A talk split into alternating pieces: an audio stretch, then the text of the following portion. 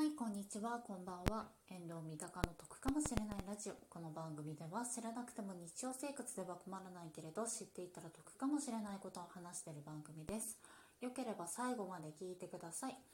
今回のテーマは積立 NISA ほったらかしはダメになります。はい。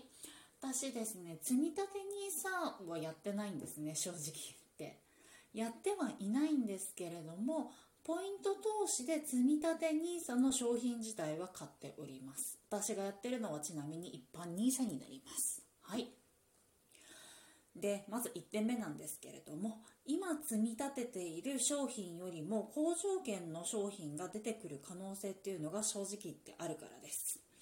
で、まあ、積立 NISA ってねあのまあ一般的に投資信託の方を買うっていうのがべあの普通だと思うんですけれども期間がまあ20年間ありますよね。で年々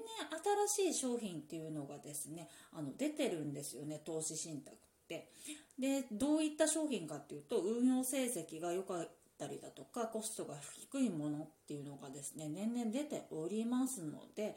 たまにねチェックしないとあれ今買ってるやつよりも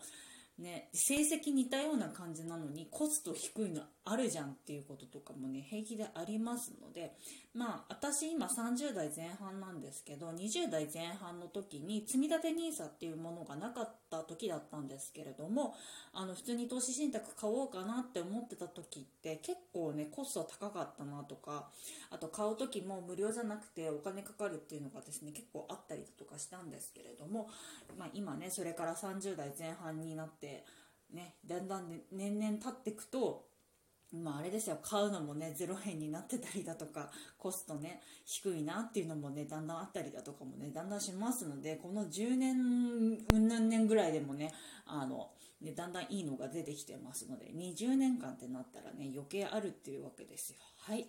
で次2つ目なんですね。急落相場で23日で2割ぐらい落ちた。ことがあったっていうことなんですけれども私一番最初にですねあのポイントであの積立 NISA というかあの、ね、投資信託の方を買った時だったんですけれども100円で買ったんですね。一口最低金額が100円だったので100円で買ったところあのたった23日ですなんですけれども80何円までガクッて下がりました。あの時はね本当にショックでしたね。買ったばっかりですぐに80何円でマイナスになっててえこれってどうしようってすぐにちょっと思ったんですけど、まあ、今持ち直してなんとかなってます。はい。ね、これが20年目のですね終わりの時期だったりだとかするとね結構大変なんですよ。さすがにね元本割れというかマイナスにはならないとは思うんですけれども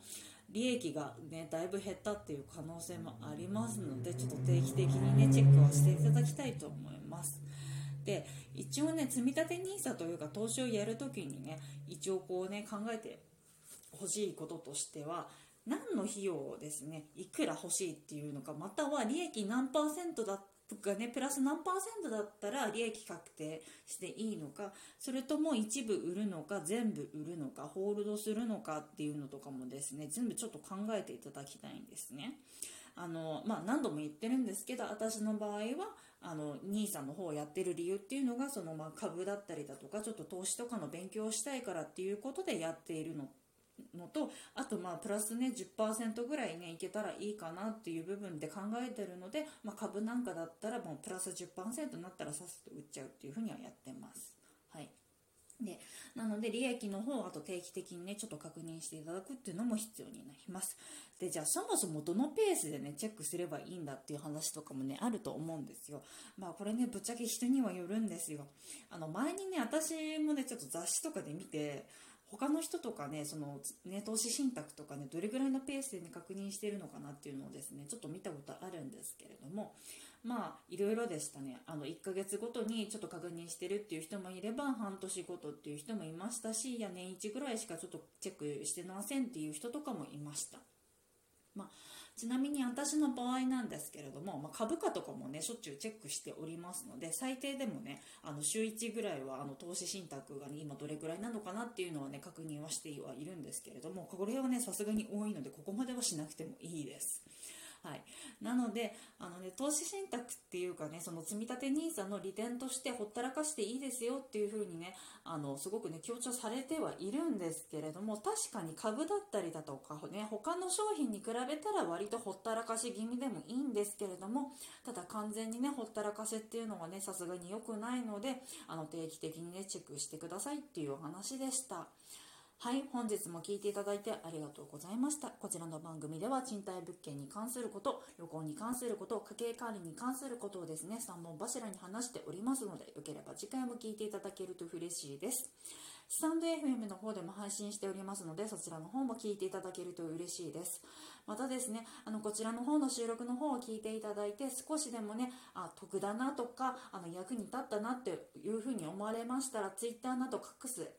SNS の方でシェアしていただけると嬉しいです。一人でも多くの方にお役に立ちたいと思っておりますので、お手数ですがご協力いただけると嬉しいです。聞いていただいてありがとうございました。バイバーイ。